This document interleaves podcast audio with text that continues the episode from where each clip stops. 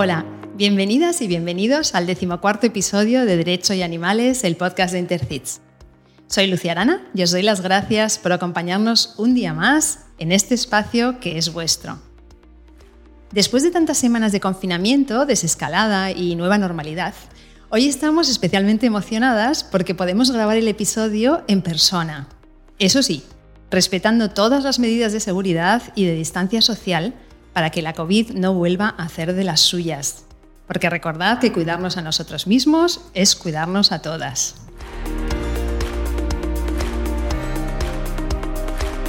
Hoy vamos a hablar de un caso duro, pero tengo la suerte de contar para ello con una profesional con enorme experiencia en el ámbito jurídico y también con una gran sensibilidad por la protección de los colectivos más vulnerables. Personalmente he aprendido mucho con y de ella y estoy muy feliz de tenerla hoy en el podcast. María José Mata, abogada, bienvenida y muchísimas gracias por recibirnos y por dedicarnos este ratito. Hola Lucía, muchas gracias a ti por la invitación. También muy emocionada con poder verte físicamente, que hasta el, hasta el último momento no hemos sabido si iba a poder ser así y de verdad que es un placer, es una doble alegría. Quiero aprovechar para felicitarte por, la, por esta iniciativa, por el reconocimiento que estás teniendo, porque realmente te lo mereces. Y bueno, darte muchas las gracias porque yo este formato lo conozco gracias a ti. Yo no conocía lo que era un podcast y bueno, pues eh, es todo un descubrimiento. Qué bueno que estemos llegando al mundo del podcasting a través de, los animales y de su derecho. La verdad es que es una pasada. Bueno, como le decía en el último episodio a, a la jueza Pilar de Lara, esto es un trabajo conjunto. Está claro que esto lo hacemos entre todas, o sea que gracias a vosotras.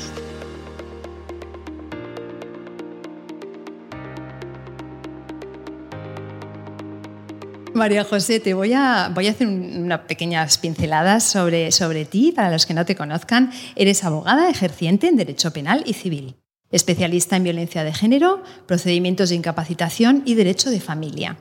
Colegiada del Ilustre Colegio de la Abogacía de Barcelona, miembro experto de Intercits y de la Coordinadora de Profesionales por la Prevención de Abusos, COPA, donde yo también colaboro, entidad para la que además llevas algunos casos en la actualidad como vamos a comentar durante el episodio. ¿no?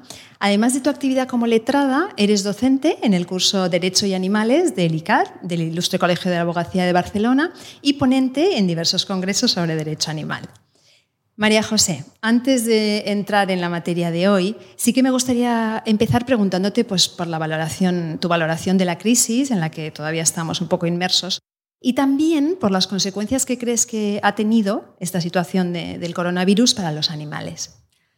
Pues eh, sobre mi valoración de la crisis, eh, obviamente es negativa, no puede ser de otra manera. Ha sido devastador, ha sido algo que nos ha cogido totalmente desprevenidos en todos los niveles y en todos los sectores y padeceremos las consecuencias largo tiempo, porque esto está lejos de acabar. ¿no? Creo que es algo, un sentimiento generalizado que compartimos todos. En cuanto a las consecuencias para los animales, yo me voy a atrever a hacer tres categorías. Entonces, la primera de ellas y la más feliz, los grandes beneficiarios. Grandes beneficiarios, pues tanto por el confinamiento como por el teletrabajo. Por ejemplo, mis perros.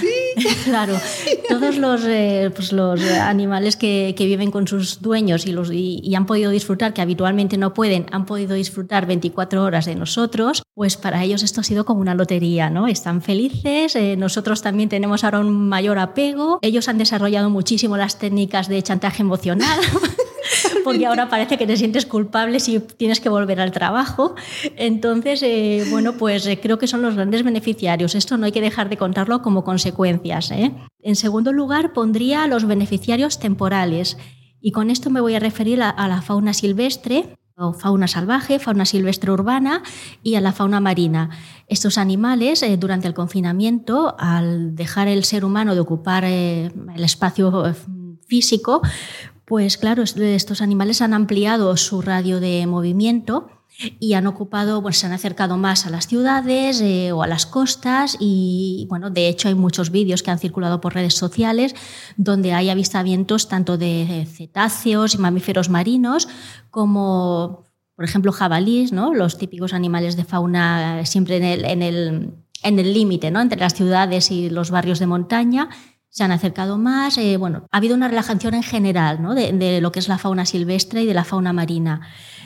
Entonces, claro, durante este tiempo, por eso digo temporales, han podido disfrutar de una mayor relajación. No es que hayan procreado más, como algunos sectores cercanos a la caza pretenden ilustrar, ¿no? No es así, es eh, únicamente, eh, no van a procrear más porque no es el ser humano, esto no puede tener ninguna base biológica ni científica.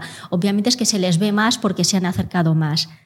Entonces aquí pasaría a la siguiente categoría, que son directamente perjudicados. Y en esta categoría de perjudicados, desgraciadamente, creo que hay cuatro subcategorías. En primer lugar, estos beneficiarios temporales que pasan a ser perjudicados, porque eh, bueno, hemos visto cómo eh, el hecho de que hayan estado tan cerca de la costa, con el incremento de embarcaciones, pues está habiendo más avistamientos. Esto sin duda les va, les va a ocasionar perjuicios porque los animales se desorientan empezaremos a ver, bueno, ya se han empezado a ver eh, selpas ¿no? en las costas del Mediterráneo, que son unos invertebrados eh, muy importantes para el ecosistema marino. Pueden haber animales varados en las costas, eh, en lo sucesivo, a causa precisamente de esto, de la desorientación que les va a provocar el incremento de embarcaciones. Y en cuanto a la fauna silvestre, pues hemos visto cómo ha habido ya casos de jabalís que han sido, que han sido matados a tiros por encontrarse en medio de la ciudad, porque las administraciones, desgraciadamente, no piensan en protocolos eh, de actuación previos, sabiendo que ese fenómeno se iba a dar. ¿no? Luego, eh, el caso de los conejos también, en toda la zona de, bueno, la zona de Lleida, pero en otras comunidades autónomas también ha habido eh, problemas con la fauna silvestre. Se han autorizado, se han dado permisos de caza fuera de temporada. En Cataluña solo para el caso de los conejos, en otras comunidades autónomas para otros animales. Esto conlleva perjuicios, ¿no? Por eso digo, eh, la fauna que antes ha sido beneficiaria ahora pasa a ser perjudicada. Otra subcategoría para mí serían las víctimas de abandono. He leído recientemente, durante la última semana, que ha habido como un 25% de incremento de, abandono de animales en, toda España. Claro, creo que se suman las ganas de vacaciones con el final del confinamiento y el como liberarse de responsabilidades, ¿no? Es algo tremendamente responsable. Eh, otra subcategoría serían los animales huérfanos porque los animales de aquellas personas fallecidas por la COVID, eh, pues eh, en muchos casos se han hecho cargo servicios sociales, en algunos casos pues harán cargo las familias, pero desgraciadamente es un problema, ¿no? Incluso personas que han tenido que estar hospitalizadas, los animales quedaban desamparados. Ha habido situaciones muy dramáticas que entre asociaciones se ha ido solventando como se ha podido. Y por último, una categoría ya más genérica y más grande pondría los eh, maltratos silenciados porque, bueno, tanto por acción como por omisión, pensemos en animales que dentro de su hogar, pues, eh, bueno, hasta, hasta el momento eh, era más fácil denunciar si hay gente por la calle, porque hay un vecino que ve, un vecino que oye, o por la calle puedes ver eh, situaciones, ¿no? Si hay gente, pues siempre se, ven, se detectan situaciones. Al estar confinados en casa, primero no hay gente que pueda ver el maltrato y este maltrato a su vez sucede dentro del domicilio, con lo cual es mucho más difícil de detectar y de denunciar. Recuerdo, no sé si fue al inicio del confinamiento, empezaron a salir casos, o, a mitad del confinamiento, empezaron a salir casos de animales precipitados desde, balcones. Quiero decir, y esto eh, pues, ha sido tremendo, ¿no? Bueno, la falta de gente en las calles también nos ha, nos ha dado algunos casos de envenenamientos de colonias felinas, por ejemplo, porque no se han podido vigilar, no hay gente, quedan, eh, digamos que la gente que va a hacer daño a los animales, pues ha podido hacerlo más tranquilamente y esto ha sido un problema. Y luego, pues... Eh, otro problema que para mí es un maltrato por omisión ha sido pues, eh, ejemplos de zoos que han quedado o de núcleos zoológicos que han quedado totalmente desamparados porque las administraciones directamente los han dejado de atender. Entonces, eh, bueno, creo que las consecuencias de la COVID son muy amplias y que aún vamos a empezar a, ver más consecuencias que sin duda no hemos podido recoger en este pequeño esquema que te he mm. realizado. Qué interesante, María José, qué bueno, porque además es que primero lo que decías de que esto no ha acabado, que estamos todavía en ello y no sabemos lo que nos viene. Y luego me encanta que hayas hecho, pues eso, la parte positiva, la parte negativa y al final el resultado es que todo lo que hacemos los seres humanos les afecta y les afecta de una manera brutal, ¿no? Y luego, bueno, el tema del maltrato silenciado yo creo que también es algo de lo que este capítulo vamos a poder dar, eh, vamos a poder hablar de ello. Este, este maltrato silenciado, eh, fíjate que viene a ser muy, muy equiparable al que han sufrido las víctimas de violencia de género y los niños. Exacto. Que ha explotado, se ha visto después del confinamiento, pero durante pues eh, ha comportado un sufrimiento grande. Claro, en el caso de una mujer, y no es que equipare a la mujer con el animal, estoy hablando de situaciones donde se calla una, una, situación de, de, violencia. ¿no? La mujer, estando recluida, estando confinada, no podía decir nada, pero cuando ha salido ha podido. El animal no ha podido, seguirá igual. Si ha sobrevivido, seguirá sin poder decirlo. Eso es, eso es, María José. Antes de, pasar a hablar de, este tema un poco más en profundidad, voy a hacerte las preguntas más personales.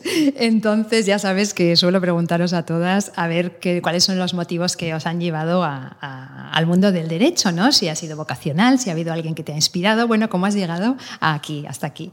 Pues creo que vocacional, no te puedo explicar una historia muy, muy romántica ni nada, quiero decir. Sí, vocacional. Eh, durante mi vida eh, hubo varias posibles vocaciones y bueno, ganó esta. Siempre fui una niña charlatana y busca razones y, creo que, que, era la que me venía al pelo y es la que acabó ganando. Justiciera también. Sí, sí, sí, siempre me preocupo mucho todo y saber por qué y esto está bien, esto está mal, eh, valorar, sí, siempre tuve esta tendencia. Lo que pasa es que eh, esto es una mala semilla porque crecemos o empezamos a estudiar derecho con una idea de justicia que luego no le corresponde al abogado, eh, luego es erróneo. Pero bueno, sí que es cierto que cuando entras en el mundo del derecho te acaba apasionando y, si no es vocacional no puedes continuar. Mm, sí, sí, es verdad, algo de, algo de eso tiene que haber. Y bueno, ya sabes que bueno, en los episodios que hemos hecho nos han salido unas vocaciones, aparte de las vocaciones jurídicas, muy creativas, algunas, bueno, muchos médicos tenemos por ahí. Eh, me gustaría saber si no ejercieses como abogada penalista, ¿qué te hubiera gustado ser, María José? Pues eh, siempre me atrajo desde muy pequeña el mundo del arte, quizás la danza clásica, no lo sé, porque me gustaba mucho el ballet y desde muy pequeña, ya te digo, era capaz de solo con ver una, una, pieza podía reproducirla. De hecho, me sabía fragmentos del lago de los cisnes, no con una técnica muy depurada, pero era capaz de reproducirlo, me gustaba muchísimo.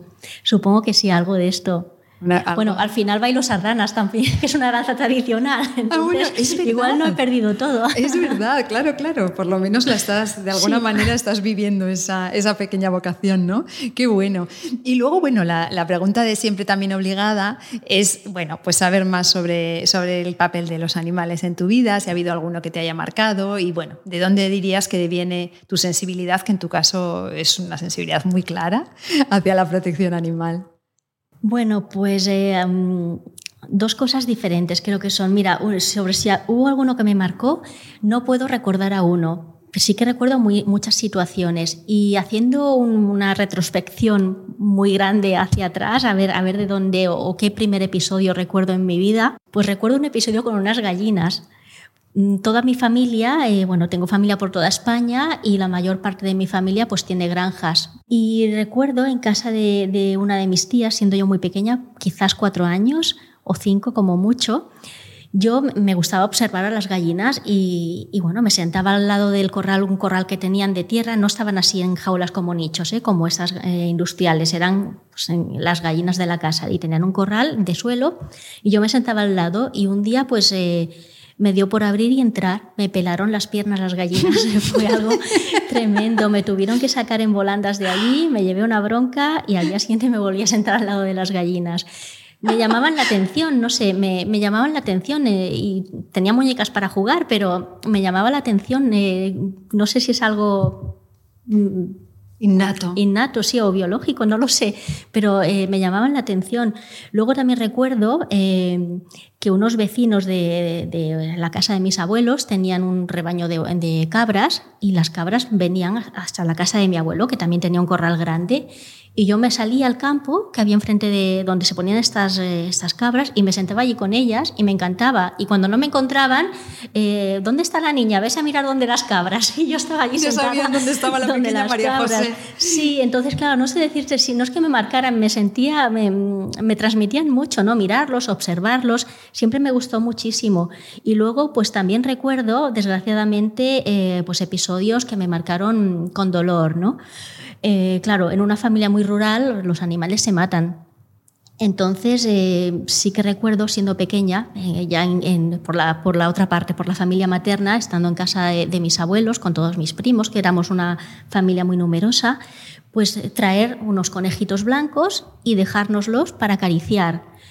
Y, y, bueno, yo ilusionada pensando qué bien tenemos conejos en casa y al cabo de 15 minutos Eh, venga, nos los llevamos, nos los llevamos, bueno, y, y me, yo recuerdo un día que me marcó muchísimo y lo recuerdo con mucha claridad, quizás debía tener seis años, que nos saca eh, mi tía la cabeza y nos dice, venga, eh, os dejo la cabecita para que juguéis y la queréis acariciar. Claro, a mí cuando mi tía me puso delante esa cabeza con los ojos brillantes que, que, hace un momento estaban vivos. Eh, eh, yo me puse a llorar, me, encerré en la habitación, empecé a patalear, me, entré en shock y en cambio mis primos se quedaron extrañados como ¿qué le pasa a esta? Y todo el mundo lo asumía con normalidad y yo no. Entonces, y episodios de este tipo, entenderás que con proximidad a la familia mm, en granjas, pues tengo muchos, muchos. Recuerdo también las vacas, eh, otra, por parte de otro tío mío, tenía en, en su granja tenía vacas y no es que tuviera muchas, pero tenía como una pequeña nave y las vacas siempre estaban allí dentro, oscuras. Y recuerdo que íbamos juntos al campo a, cortar alfalfa para darles de comer y yo siempre le decía a mi tío, ¿y por qué no, en vez de llevar nosotros la alfalfa que pesa tanto, por qué no traemos a las vacas que coman aquí? Qué buena la lógica. Pero esto igual yo tenía 10 años, ¿eh? quiero decir que decía mis disparates de niña, pero entonces no sé decirte, no es que hubo un animal que me marcara, fueron situaciones que, que yo veía que no que no acababan de cuadrar, ¿no? Entonces, bueno, así increchendo, como te puedes imaginar.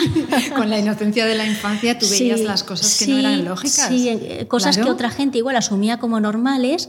Yo no, no directa, sí, pero directamente ¿eh? no las llegué a asumir como normales. De hecho, desde lo, lo, de la cabeza del conejo, te imaginarás que jamás volví a comer conejo. Claro. Ahora tengo dos conejos hermosísimos rescatados de una granja de carne que ha sido mi venganza. Nuestra venganza será ser felices, ¿no? Será hacerlos felices a los que puedas. Exacto. Y, en cuanto a lo de la sensibilidad especial hacia la protección animal, es que yo creo que tengo una sensibilidad normal, claro, yo no me considero especial. Yo la tengo para todos los sectores, para todo tipo de injusticias, eh, para temas políticos, la tengo en todo. Entonces, o creo que la tengo, igual otra persona, pues con, con otro criterio diría, pues creo que no la tienes. Yo creo que sí, ¿no? A mí me importa todo, me interesa todo y siempre intento estar informada bastante de todo. Por eso no te puedo decir si tengo una sensibilidad especial, porque creo que, tengo una sensibilidad normal. Eh, tengo sensibilidad y ya está, ¿no? Qué interesante, yo, yo me veo igual, lo siento igual. Lo sé. que las sí, yo creo que las injusticias nos duelen, y nos duelen independientemente de quién sea la víctima, entonces nos duelen en el alma, ¿no?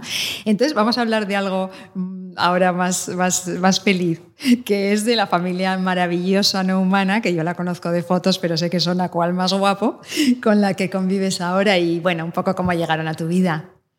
Buf, voy a empezar. ¿Con qué especie comienzo? A ver, pues eh, mira, voy a hacer dos categorías, convivientes y no convivientes.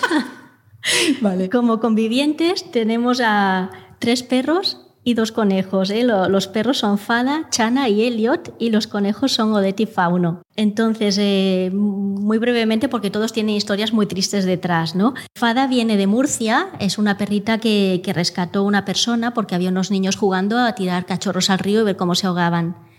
Entonces, eh, una chica que es una persona que paseaba a su perro lo vio y pudo recoger a, Fada, que entonces no tenía nombre. Y bueno, pues la vi con su historia pues en una foto por, por Facebook y bueno, pensé, está en Murcia, aquí también hay perros, ¿no? no pero oye, ¿sabes aquello que no te la sacas de la cabeza? Y al final del día estaba contactando con la persona y ese mismo sábado cogí el coche a las 6 de la mañana, me, bajé a Murcia y me volví. O sea, fui a cogerla y a traérmela directamente.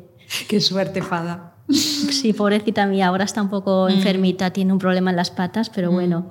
Luego Chana viene de Badajoz, era una protectora que parece ser que iban a o cerraban, no recuerdo bien bien qué problema habían, pero tenían que sacar a todos los animales y la vi ahí tan chiquitina y tan desamparada que pensé, ya, ya la habrán pedido, ¿no? Pero no sé, me incitó algo, me recordaba mucho a mi primera perrita y, sí, sí, y, y, nada, y me la trajeron. A ella sí que me la trajeron porque venían más perritos de allí para aquí. Y Elliot viene de Córdoba, es el más joven, pero el más grande de tamaño. y bueno, es que es andaluz completamente, es muy gracioso, es muy simpático y muy gracioso. Entonces digo, ¿cómo se nota de dónde vienes? Tiene duende. sí, sí, sí, tremendo. Y Elliot llegó pues gracias a la compañera Dulce Aguilera, que le mando un beso si, si me permites, eh, que es abogada también y es muy animalista. Y, bueno, pues eh, Elliot es eh, una de tantas víctimas de, de las crías indiscriminadas destinadas a la caza, ¿no? Y aquí está pues muy feliz con sus hermanas. Ya te digo. Y luego Odette y Fauno son madre e hijo, son conejos, los típicos conejos de carne, son más grandes que gatos, ¿eh? son enormes. Y mm, parece ser que lo que a mí me llegó era que bueno, fueron rescatados de una granja donde parece ser la dueña se había puesto enferma y los animales estaban allí pues desamparados como muriéndose y varias asociaciones rescataron a estos conejos. En aquel momento una asociación con la que yo colaboraba pues eh, recogió unos cuantos también y claro, la gente se estaba pidiendo los conejitos pequeños. Y yo pensé, pues yo quiero a la mamá, quiero a la mamá porque me da pena esta pobre madre, que es una madre, aunque sea de otra especie, ¿no? que le han estado quitando a sus hijos y llevándoselos. Y para que no estuviera sola, pues me quedé también un hijito. Y allí están pues muy felices también. Ya te digo. Sí. Y el no conviviente pues es un caballo que se llama Aquiles, que es, es una hermosura, es precioso, es cariñosísimo, es un amor. Todo, todo quien le conoce se enamora porque es, es, es un caballo, bueno, es un amor. Lo que pasa es que no tiene trato de caballo no tiene, eh, vive en, una finca eh, totalmente libre, en libertad con otros 60 caballos. Hace vida de caballo, no, no está en una cuadra, no se le monta, no, pasó por una doma natural, ¿eh? pasó por un periodo de doma natural, pero bueno, mi relación con él es otra, no es de, no es de montar, eh, tenemos, eh, no sé cómo decirte, es como un familiar muy querido al que voy a visitar, él me recibe encantado, paseamos juntos, pero a la cuerda al lado, es que, bueno, realmente no me hace falta ni cuerda, ¿no? Porque con unos movimientos, como yo he hecho toma natural, realmente haces que el caballo te siga y te sigue porque, porque quiere venir, ¿no? Y también porque te reconoce. Y este caballo, pues, eh, bueno, es un caballo también que viene de una protectora, fue un caballo maltratado, creo que soy la tercera adoptante, conmigo ya lleva muchos años, ni sé cuántos, y bueno, también tuvo sus problemas con el ser humano, ¿eh? por eso lo devolvían. Es un caballo que tenía conductas, te invadía muchísimo, te podía pasar por encima. ¿eh? A mí, de hecho, me llegó a tirar al suelo, pie tierra, o sea, no, desde, no, no montada, sino abajo. A mí me atacó, cuando es un, animal herbívoro no te ataca, no, no es su naturaleza. Fíjate cómo estaba el animal de desquiciado, de mal, ¿no? Sí, tuvimos mucho trabajo para recuperar su serenidad y ahora es un animal completamente equilibrado y es un amor, es cariñosísimo. Qué bueno, qué familia tan hermosa, María José, me encanta. Son mi vida. Tú sabes que yo quiero hacer un capítulo contigo sobre el tema de la equitación, pero eso será... Lo haremos, a, riesgo de que nos denuncien, pero lo haremos. Ya nos, defenderemos. Me gustaría mucho, me gustaría mucho, ojalá. Hablando, ahora cuando hablabas de Elliot, me, he acordado que Elliot se parece muchísimo a Cooper. Mucho. Se parecen mucho. Es que cuando vi la foto de Cooper me, me heló la sangre, me heló la sangre. De hecho, dudé si pedir llevar este caso porque no puedes empatizar. O sea, claro que empatizas un poco, pero hay un momento en cuando, te, cuando ya te pones a trabajar sobre el caso, tienes que hacer una barrera, porque si no las emociones no te, te, bueno, te inmovilizan un poco y, no te dejan estar al 100%. Y llegué a pensar que no sería capaz de, llevarlo, pero al final me decidí porque, porque, es muy grave, porque es muy grave y, bueno, sí que me motivé a, llevarlo y estoy contenta de, estar en este caso. Desde luego, yo también estoy contenta de que estés. Eh, bueno, como abogada penalista has llevado, bueno, aparte del tema de Cooper que vamos a comentar enseguida, has llevado otros casos en los que las víctimas son, han sido animales.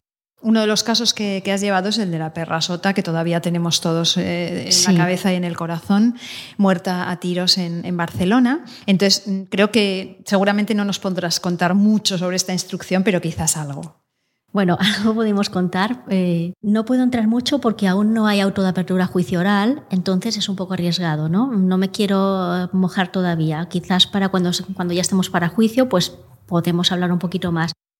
Es un tema que está siendo muy complicado, muy complicado porque bueno, todos sabemos la gravedad de los hechos, ¿no? De repente un perro con un tiro, eh, unas imágenes circulando donde el animal aún mueve la cola mientras se desangra, nadie le presta ayuda, pues sí, eh, muy doloroso, ¿no? Pues en este caso está habiendo una complicación muy grande porque fue un gran boom y en su momento había testigos por todas partes y todo el mundo decía tener imágenes. A la hora de localizar a estos testigos y poder aportarlos al procedimiento, pues no lo hemos conseguido testigos de toda la escena, no hemos conseguido portar el procedimiento. Entonces, claro, está siendo muy complicado. Eh, hay riesgo de archivo, porque lo hay, el ayuntamiento lo está pidiendo. El ayuntamiento, en menos de, el ayuntamiento de Barcelona en menos de 24 horas cerró filas a favor de los agentes. Eh, desde mi punto de vista y con todo el respeto, lo considero precipitado. Lo considero precipitado porque después de haber cerrado filas, dicen que habrá una investigación a ver quién se atreve a enviar información al ayuntamiento después de que se ha pronunciado a favor de los agentes. Si al menos hubiesen guardado silencio o hubiesen dicho desde el inicio que iban a, abrir un periodo de investigación Bueno, pero como ya cerraron filas, pues obviamente aquí la gente empezó a escamparse, las entidades eh, sí que localizamos a testigos, algunos los hemos podido aportar su identificación al procedimiento. El problema es que eh, algunos han desaparecido, otros no comparecen. Eh, dos testigos que pidió la defensa de Tauri, del dueño de la perra, que declarasen como testigos protegidos, no nos los han admitido como protegidos, con lo cual estas personas pues tienen miedo de declarar. Está siendo muy complicado. No puedo entrar en más detalles. Los agentes obviamente sí que han declarado y ellos eximen su culpa. Las circunstancias, eh, hasta donde te puedo explicar, son muy dudosas y si no fuera viable, entiendo yo, mantener la acusación, nos habríamos retirado. Nos mantenemos en el procedimiento porque vemos una viabilidad de que esto prospere, pero tenemos un gran problema con los testigos. Bueno, te agradezco lo que, nos hayas explicado, lo que nos puedes explicar y estaremos desde luego muy pendientes porque es un caso que, nos llevó a todos a la calle. Todos estuvimos en la Plaza San Jaume allí eh, protestando ¿no? por el destino de, de la pobre Sota. Y bueno, vamos a pasar ahora, si te parece, bueno, al, caso, a este caso terrible, que es que yo no tengo palabras, porque realmente yo creo que a nadie se le ha olvidado, lo tenemos en la retina, lo tenemos en el corazón, y la verdad es que tanto por el destino del pobre Cooper como por las circunstancias de aquella niña que vivía en aquella casa. ¿no? Entonces, eh, bueno, también en este caso cuéntanos hasta donde puedas, porque creo que también estáis con el proceso a medias, ¿no? Digamos. sí pero sí me gustaría que nos expliques los detalles y, bueno, qué pasó, ¿no? Para los oyentes que quizá no, no, no, lo tengan tan presente. Bueno, pues esto fue un escándalo muy grande. Una familia de Valladolid adoptó un cachorro en la protectora de Faniva y bueno, eh, la protectora, pues como todas, eh, va intentando hacer un seguimiento. Claro, este seguimiento no puede ser in eternum. Los, eh, los medios, los recursos de estas personas también son limitados, ¿no? No, ya adelanto con esto porque sí que recibieron algunos comentarios por internet. No se puede culpar no puedes anticiparte nunca a lo que va a suceder. ¿eh? Seguro que todas las protectoras hacen su trabajo con el, máximo cariño y la máxima diligencia que les es posible. Y sin medios. Y sin medios, sin recursos y que, y que no son psicólogos. A ver, no te pasan un psicotécnico.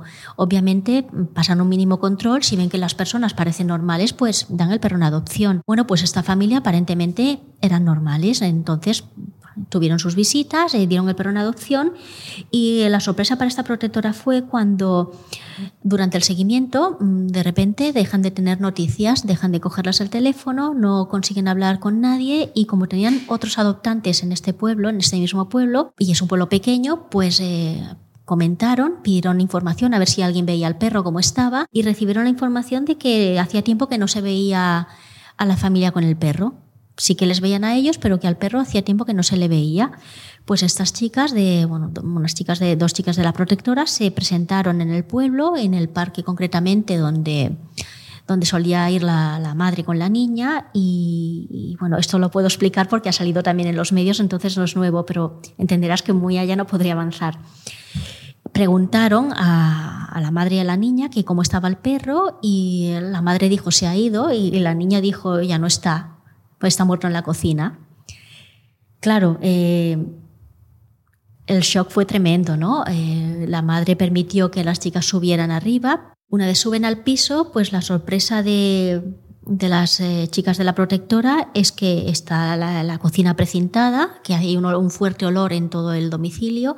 La cocina precintada, llaman a la Guardia Civil ya intuyéndose lo que pasa la Guardia Civil viene, hacen un informe, desprecintan la puerta y se encuentran al cadáver del perro en la cocina, en avanzado estado de descomposición.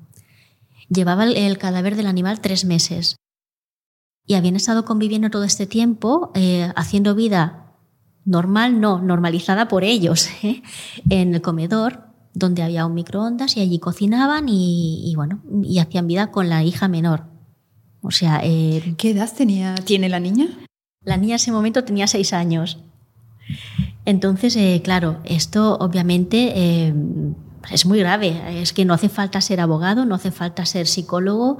Es obvio que, a una niña matar a su perro y dejárselo en la cocina descomponiéndose, que la niña continuamente tiene que vivir durante todo este tiempo sabiendo que el cadáver de su perro está en la cocina. Claro, como mecanismo de autodefensa, esta criatura pues asume aquello como normal pero no es normal, en algún momento de su vida esto va a salir. Entonces, por esta razón, no solo intentamos personarnos, eh, bueno, nos personamos por el, eh, eh, con Libera, o sea, Copa lo que hizo fue aquí a través de Libera entrar en el procedimiento, sino que intentamos también con ADIA, que es una asociación por los derechos de la infancia y la adolescencia, personarnos para defender un delito de maltrato contra la menor, de maltrato psicológico continuado. Esto no se nos ha permitido. El juez bueno, nos, lo desestimó. llegamos incluso a recurrir, pero no han estimado que no. Incluso el fiscal se opuso. No alcanzamos a entender por qué porque para nosotros es muy evidente. Hay una violencia hacia la, hacia la menor y, entendemos que había que entrar a investigar los hechos y los posibles daños de esta menor. La excusa que se nos dio es que ya estaban eh, los servicios sociales sobre el tema. Bueno, sí, pero es que si hay hechos de trascendencia penal, tiene que entrar también el juzgado de lo penal. Que hay, que hay de intervenir servicios sociales es obvio, claro, porque esa niña no puede seguir con sus padres en ese momento pero entendemos que también había hechos con trascendencia penal que debían de haber sido investigados y haber continuado el procedimiento también. Porque además la, pequeña, eh, bueno, tenemos que decir que Cooper era un cachorro en ese momento. En el momento de la muerte, Cooper estamos tenía hablando meses, de ocho meses. O sea, era un cachorrito. Era un cachorro, sí. Eh, con lo cual, la relación de esta niña con su cachorrito, pues nos, nos la podemos imaginar. Vínculo afectivo había seguro, segurísimo. Es inevitable. De hecho, las fotos que, han circulado por redes sociales, en todas ellas aparece la niña abrazando a su cachorro, jugando con su cachorro. Había un vínculo emocional innegable. Yo no sé si esto lo puedes contar o no. Yo leía en los, en los medios, creo que lo leía en los medios, que la niña decía que, su, que, el padre pegaba al perro mucho y muy fuerte por todas las partes del cuerpo, algo así. Efectivamente, la niña dijo esto. ¿Verdad? En, el atestado, en el atestado consta esto. ¿Qué más nos puedes contar del proceso? Y poco más ya, ¿no? Bueno, llegamos, llegamos a juicio. Eh, nosotros eh, pedimos eh, la, acusación que formulamos, que hemos ido, hemos trabajado conjuntamente con la compañera letrada de Faniva, María Duro, que está haciendo también un gran trabajo. trabajamos conjuntamente y hemos pedido condena por dos delitos de maltrato animal, uno, de ellos continuado, precisamente por esto que has dicho, de que la niña manifiesta que el padre pegaba mucho continuamente al perro, y otro con resultado de muerte. Son dos delitos diferentes. Explícanos un poquito eso. Sí, eh, yo entiendo que se puede. Eh, el fiscal no acusa por los dos. Yo entiendo que hay dos delitos. Uno, es, eh, uno es el hecho de que el padre siempre pega al perro, este es continuado, siempre pega al perro mucho y muy fuerte por todas partes. Y para mí una, una acción diferente el día que llegan al domicilio, el padre va a la cocina donde mata al perro, porque ahí hay una acción que eh, se inicia y termina. Claro. Ahí hay un acto de maltrato que no es continuación de otros, parece ser venían de la calle, con lo cual se inicia en ese momento y le acaba dando muerte. O sea que hay un delito de maltrato con resultado de muerte. Separo del otro delito de maltrato habitual porque la niña dice que le iba pegando al perro con mucha frecuencia y mucho. Tenemos que decir que también salió en los medios que tenía un trapo en la tráquea, ¿verdad? Correcto, el animal parece ser que murió por, por ahogamiento, tenía un trapo completamente muy hundido en la tráquea. Me sabe mal hablar de cosas tan duras porque la verdad es que el podcast intenta ser como algo positivo pero el caso de Cooper es el caso de Cooper y lo tenemos que tratar como lo que es, es el horror máximo. Bueno, no te imaginas cuando yo recibo ya los autos completos y me tengo que poner a analizarlo. Tuve que dejarlo y continuar al día siguiente. Claro. Por lo que te decía, porque si ves que te estás implicando a nivel emocional, hay que parar un poco para respirar y continuar. Y coger distancia. Sí, sí, porque una cosa es la información que circulaba y otra cosa es cuando tienes delante el atestado y lo estás leyendo y estás viendo esas fotos, ¿no? Y esas condiciones eh, higiénico-sanitarias deplorables. Es muy grave. De hecho, por eso ha causado, tanto revuelo en, Valladolid y, de hecho, el día que fuimos a juicio oral estaban todos los medios de la zona que, bueno, nos hicieron muchas entrevistas y había muchísimo interés mediático. Este primer juicio se suspendió porque eh, la defensa de uno de los acusados formuló una acusación hacia los dos miembros del matrimonio, ¿eh? hacia el marido y la mujer. la representación procesal del marido, no diremos nombres, pues eh, presentó una prueba de última hora intentando conseguir una eximente por una, por una alteración o un trastorno mental.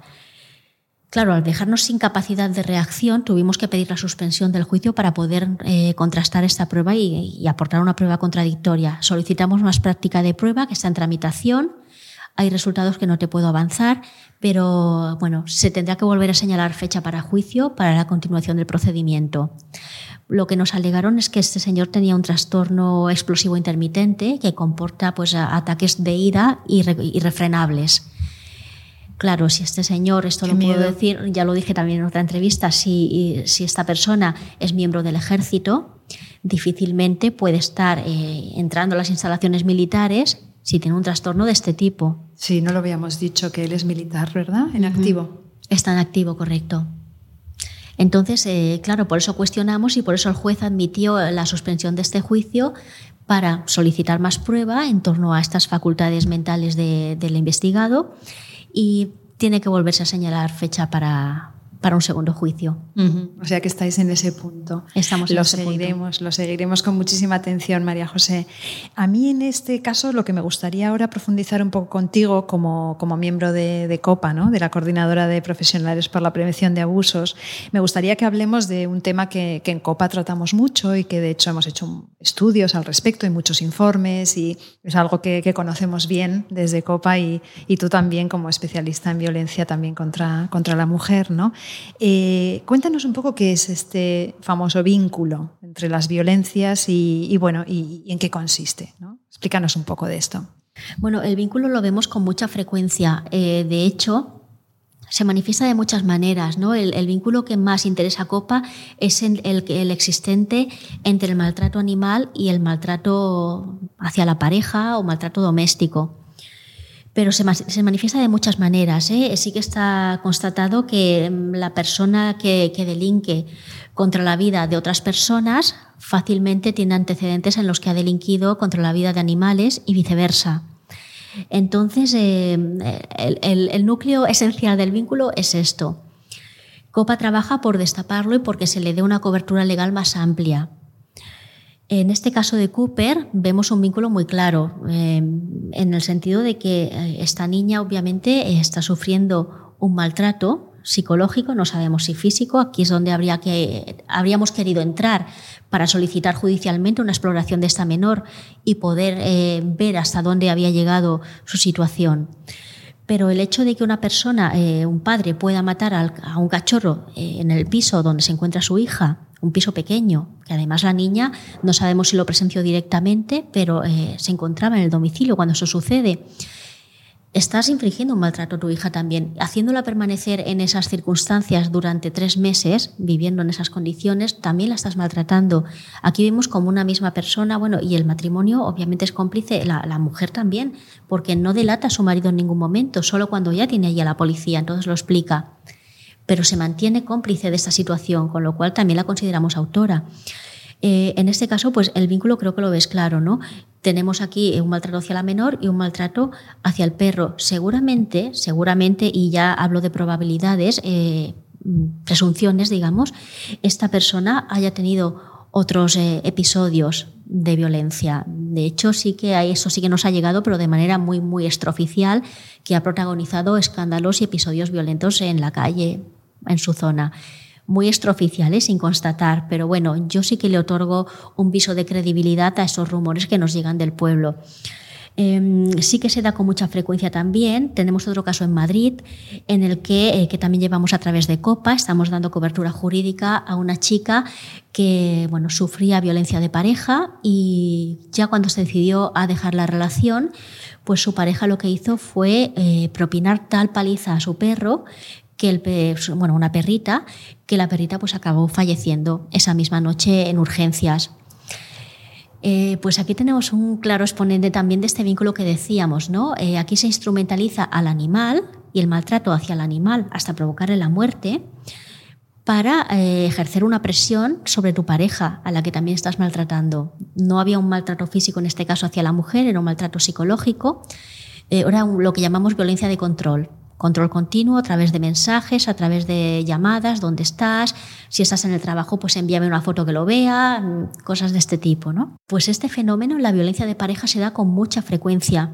Digamos que al maltratador, al agresor, eh, lo que le importa es el sometimiento de la víctima y le da igual cargar contra los más eh, indefensos. Puede ser también el casos de violencia vicaria cuando se da contra los niños, ¿no? También para dañar a la pareja.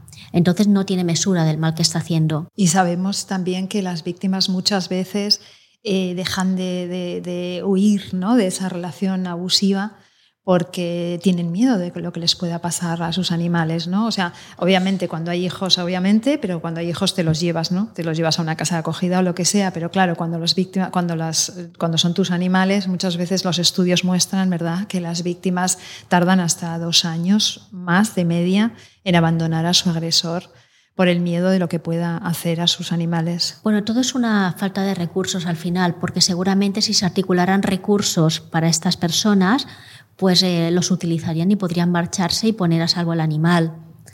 En este caso, la falta de recursos seguramente se suma a muchos otros factores, ¿eh? porque la víctima entra en un rol en el que algunas situaciones las normaliza, las alarga, que yo creo que juegan muchos factores, no claro, Es un problema muy sí, complejo. Es que es coyuntural, es, es muy mm. complejo, exacto. Mm. Pero eh, yo creo que, que, sí, que tiene, que tiene un gran peso el tema del animal y que si se habilitaran recursos para que las personas, las mujeres víctimas de este tipo de violencia, pudieran marcharse y llevarse su animal de compañía, pues eh, obviamente sería todo más ágil y, no prolongarían tanto ese distanciamiento. Sí que la posibilidad, que es la única salida que yo veo en estos casos, es cuando denuncian, cuando ellas sí denuncian, el problema también es querer denunciar. Muchas de ellas no quieren denunciar, solo quieren marcharse. ¿no? Si denuncian, tienen, eh, pueden activar la orden de alejamiento pueden solicitarla. Entonces, si esta persona, o sea, hacen salir al agresor de su entorno, queda protegido el animal también, porque la prohibición es respecto del domicilio. Ajá, ok. Domicilio, lugar de trabajo, lugar donde se encuentre. Entonces aquí, pues, eh, de alguna manera puedes dar cierta protección. Pero claro, el problema es que para conseguir una orden de alejamiento tienes que poner la denuncia. Claro. Muchas mujeres no están preparadas, es muy duro poner la denuncia. Piensa que también el sistema judicial aquí tiene sus sus brechas, ¿no? Un poco porque la mujer tiene que repetir su historia hasta tres veces. Es duro para ellas, muchas veces nos hacen esperar muchísimo. No solo nos quejamos los abogados de esto, ¿no? sino que justamente acabo de tener una guardia hace dos días de, de violencia de género. No son solo las horas que esperamos en el juzgado, es que los abogados esperamos, pero no estamos sufriendo una situación. La víctima espera las mismas horas que el abogado y, está mm, saliendo de una situación de eh, completo de, trauma. Es un trauma muy grande. Eh, no sabe si le van a conceder la orden. A veces esta orden no se concede, con lo cual tiene que volver a casa con el agresor. Y lo único que le puedes aconsejar es a la mínima vuelve a llamar a la policía, que aquí sí que podemos volver a activar la petición. Pero claro, es que el sistema no acaba de ser perfecto. Es muy difícil que lo sea también, ¿eh? porque la, la casuística es inmensa pero claro, es que hay situaciones que están sin resolver y esto hace que se perpetúen pues eh, otros problemas. Bueno, estamos en ello o estáis en ello, ¿no? Sí. Eh, mira, eh, al hilo de esto, quería hablar también de un tema que a mí me parece una propuesta extremadamente interesante que lanzasteis ya hace algunos meses un grupo de abogados de Intercits, que es el tema de crear un turno de oficio específico para delitos contra los animales. Entonces, yo el tema de turno de oficio, seguro que todo el mundo que nos escucha lo ha oído alguna vez, pero no sé si todo el mundo que nos escucha tiene claro lo que es el turno de oficio. Entonces, me gusta gustaría que nos contases qué es, que va mucho al hilo de lo que estabas explicando también ahora, y en qué consiste el proyecto del turno de oficio para los animales, que además lo hicisteis desde aquí, desde Cataluña, y bueno, en qué fase está este, este proyecto, que es muy interesante.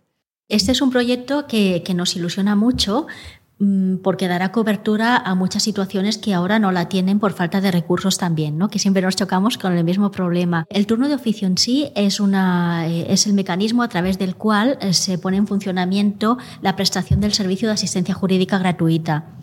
Esta asistencia jurídica gratuita, bueno, es cuando te ponen abogado de oficio. Si tú, eh, a ti te denuncian en, el, en, el, en el orden penal, se activa de manera inmediata. Si a ti te detienen por la comisión de un delito, porque te acusan de algo, automáticamente, si no designas abogado particular, te designan abogado de oficio, que es, bueno, que es lo que te decía de activar la justicia gratuita.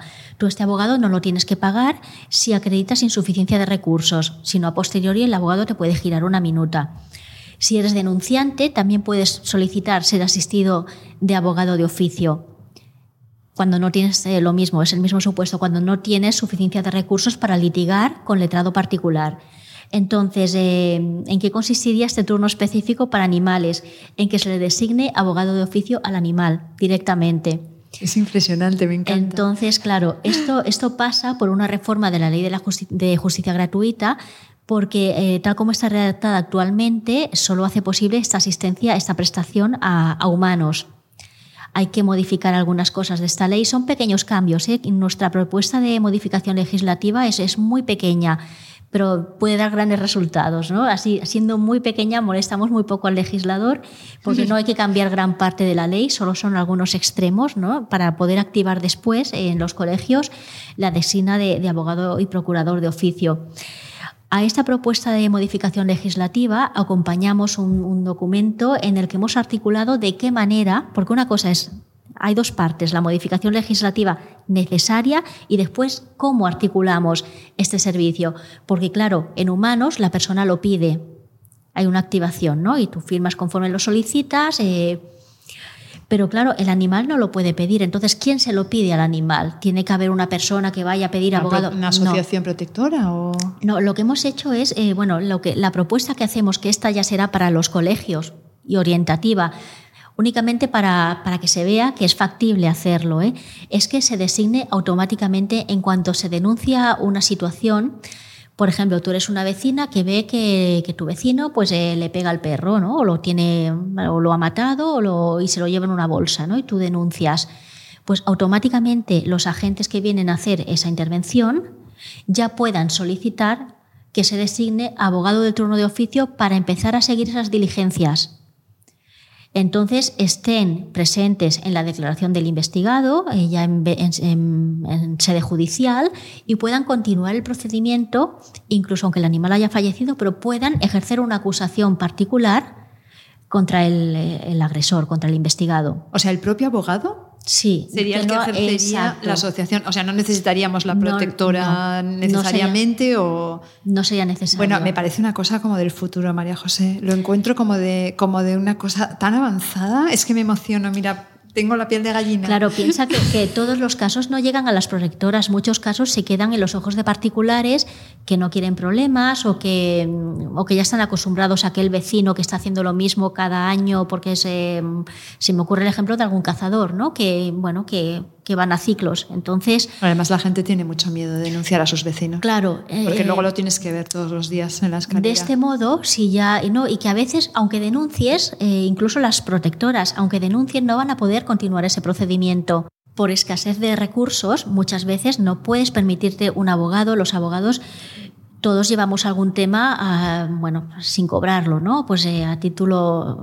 Eh, pro bono, ¿no? Que pro bono, en las series. Sin ánimo de, lucro. siempre dicen pro bono. Sí, eso es muy americano, digamos sin ánimo de lucro, ¿no? Eh, pero claro, no puedes, vives de esto, entonces tienes que cobrar por tu trabajo y no, sabes que no te lo pueden pagar. Muchas veces que haces un mero asesoramiento hasta que se denuncia y luego ya dejarlo pues en manos del juez y del fiscal. Claro, con todos los respetos por los fiscales, ¿no? Pero a veces es una lotería porque mm, van saturados de trabajo, tienen muchos asuntos y no siempre se, se, estudian los temas como deberían. En cambio, si hay un abogado como acusación particular desde el principio que pueda instalar diligencias de prueba, Además, este turno debería articularse con abogados, igual que hay un turno especial de violencia de género que los abogados pasan por un curso.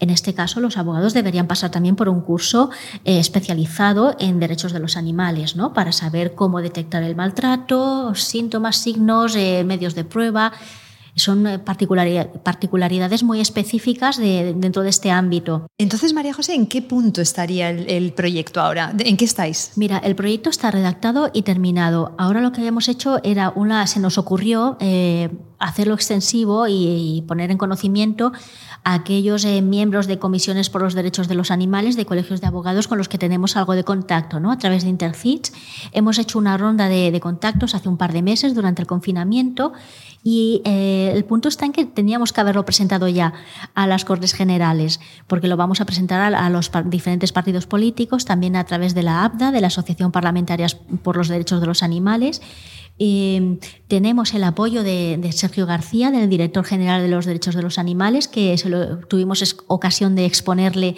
este proyecto en una reunión muy reciente eh, en el Ayuntamiento de Barcelona y se mostró encantado y lo está esperando con los brazos abiertos. No, no lo hemos presentado aún porque precisamente estamos esperando esta ronda de contactos y nos acaban de confirmar que dan el apoyo o no digamos, para incluirles en la propuesta. Desde los colegios. Desde los colegios, exacto, de las comisiones y secciones de derechos de los animales.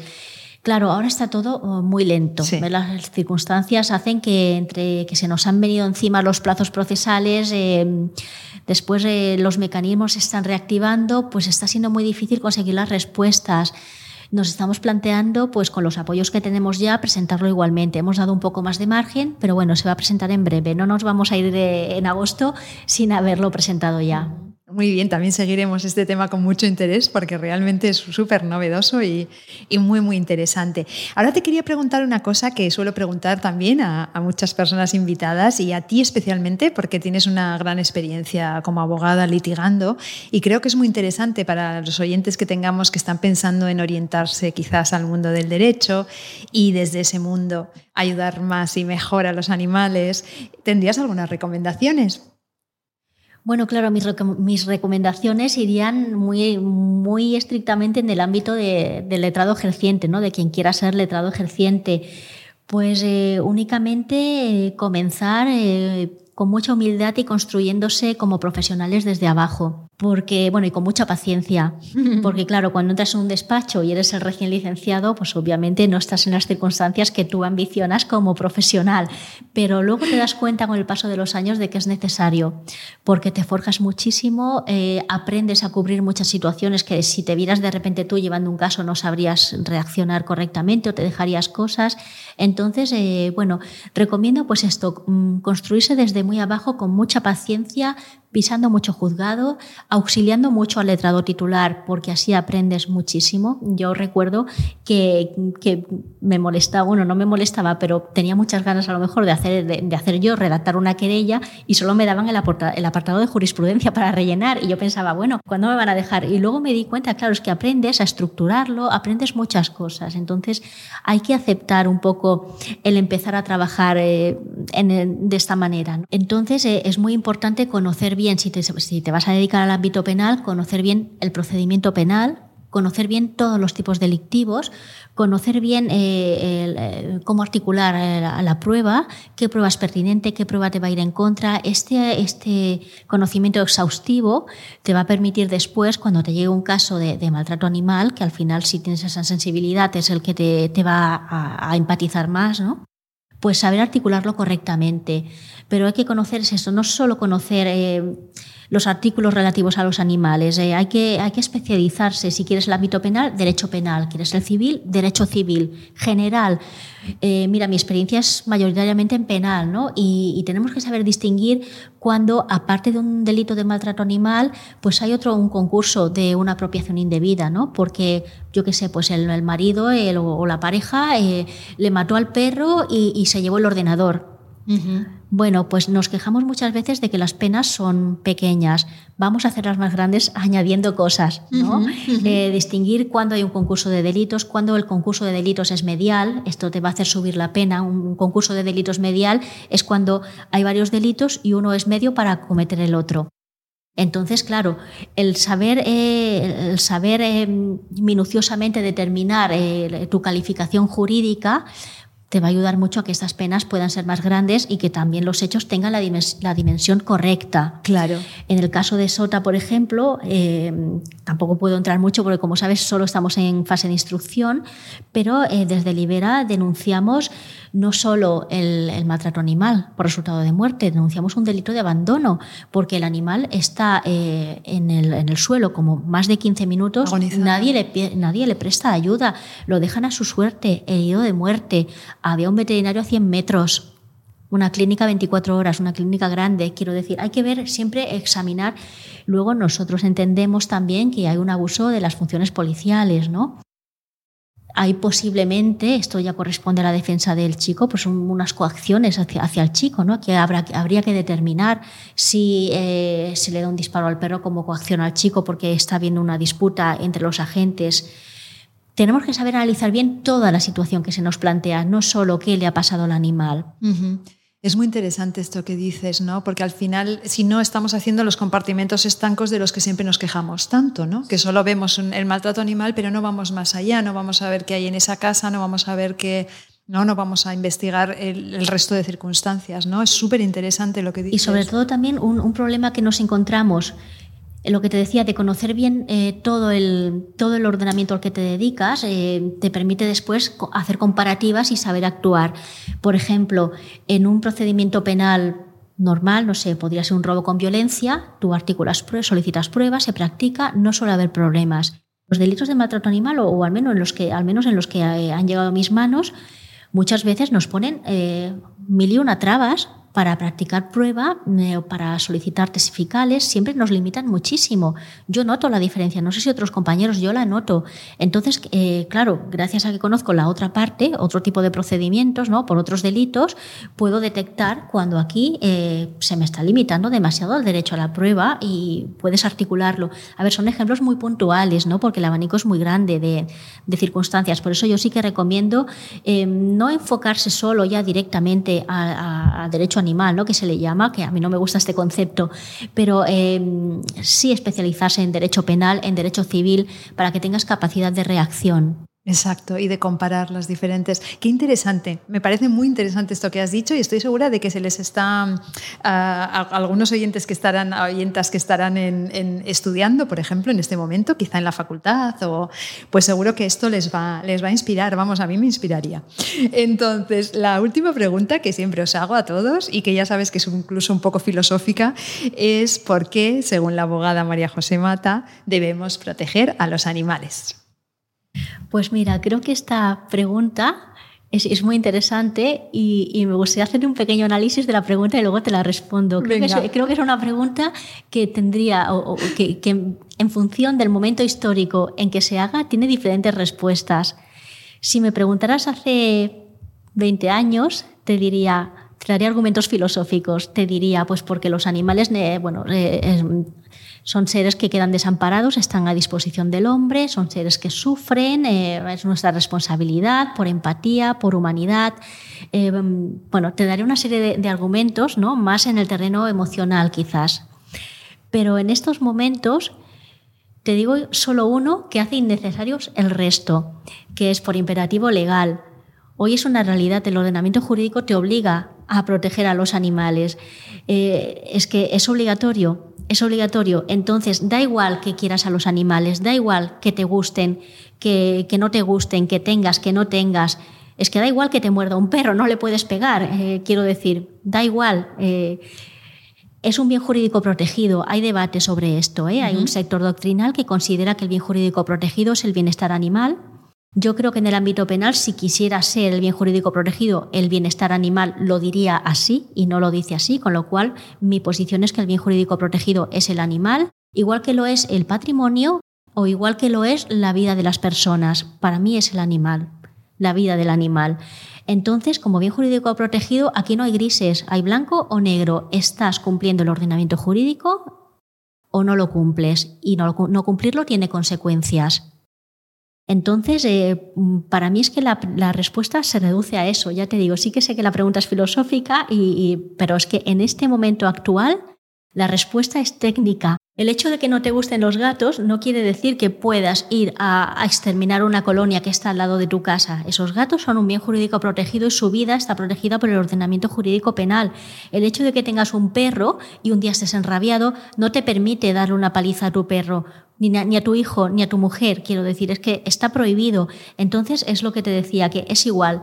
Es igual, no me hacen falta argumentos filosóficos. Es obligatorio respetar a los animales, protegerlos y es más, esta protección estamos trabajando mucho para que se incremente porque eh, con la evolución del estudio de diferentes situaciones vamos viendo eh, vacíos legales que tratamos de suplir. ¿no? De, hecho, desde COPA y desde Intercits estamos trabajando por reformas en el Código Penal, en la Ley de Enjuiciamiento Criminal y en el Código Civil para dar una cobertura mayor a esta protección, a la que quedará vinculada todo el mundo, le gusten o no le gusten los animales, los quiera o entienda que sienten o no lo entienda. Eso ya da igual. Me gusta muchísimo tu respuesta, María José, te lo tengo que decir, porque realmente realmente a mí, como periodista que no soy operadora jurídica, claro, me emociona mucho cuando hablo con operadores jurídicos que de alguna manera ven la seriedad de este tipo de delitos, ¿no? La seriedad de este tipo de situaciones. Pero es que realmente estáis haciendo vuestro trabajo. O sea, que, a mí me parezca súper emocionante y maravilloso, no quita que lo que estáis haciendo es vuestro trabajo, porque por fin tenemos un código penal que esto lo contempla. ¿no? Entonces, bueno, me, encanta esta, esta, respuesta. De hecho, mm, me encanta que quede al final del programa en la cabeza de las personas. Y bueno, me da mucha pena, tenemos que ir cerrando, María José. Por mi parte, en principio, esto sería todo, pero no sé si tú quieres añadir algo más. Pues únicamente agradecerte este espacio y que me, que me hayas dedicado uno de tus capítulos, porque bueno, la lista de, entrevistados es muy ilustre y figurar entre ellos, pues para mí es todo un honor. Desearte que sigas eh, mucho tiempo y, con mucho éxito, de verdad, porque eh, estoy viendo que es un formato de gran utilidad y darte las gracias. Te doy yo las gracias a ti, María José, y a ti te digo hasta muy pronto. hasta muy pronto, Lucía.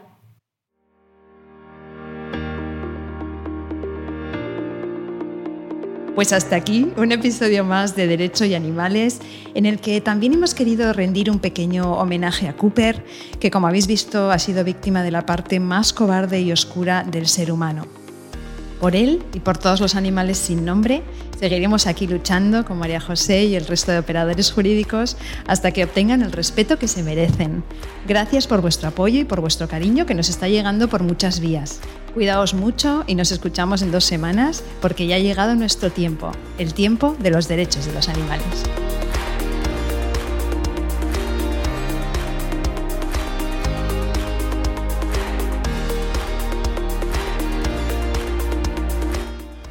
Nación Podcast te agradece haber elegido este podcast.